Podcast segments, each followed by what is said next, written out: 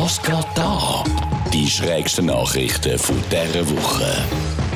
In Michigan ist ein Mann in seinem Bett aufgewacht, weil ein Einbrecher ihn mit einer Pistole bedrohte und die Herausgabe von Katzen verlangte. Der Typ ist dann verhaftet worden und die Katzen die sind gesund und munter wieder heimgekommen. Als grosser Katzenliebhaber muss ich ja sagen, in den allermeisten Haushalten wären die Büsis wahrscheinlich auch so etwas Einzige, wo ich würde mitgehen lassen aber der Einbrecher hat irgendwie ja auch ein Schwein gehabt, hat er nämlich so einen launigen Kater verwünscht wie der bei uns daheim, dann wäre seine einzige Beute wahrscheinlich verkrebelte Unterarme gewesen.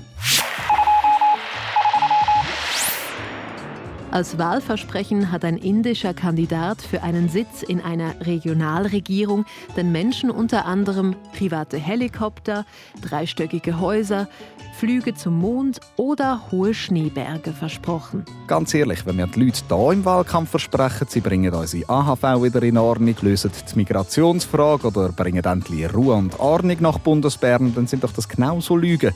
Und wenn man mir schon Zeug vorgaukelt, also dann bitte doch wirklich richtig geiles Zeug, wie ein eigener Skiort, Flug zum Mond oder halt eben ein Helikopter.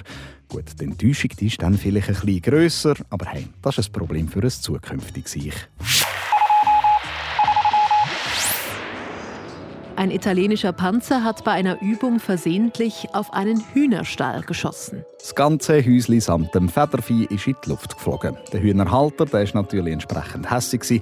Beim Militär hat man sich noch nicht getraut, etwas zu sagen. Aber ich habe ja so das Gefühl, das war gar kein Unfall. Der Soldat der hat doch sicher einfach die Nase voll von dem Essen aus der Militärküche und hat gefunden, hm, so ein bisschen Bulle geschnetzelt, das wäre doch, und jetzt kommt der Knaller,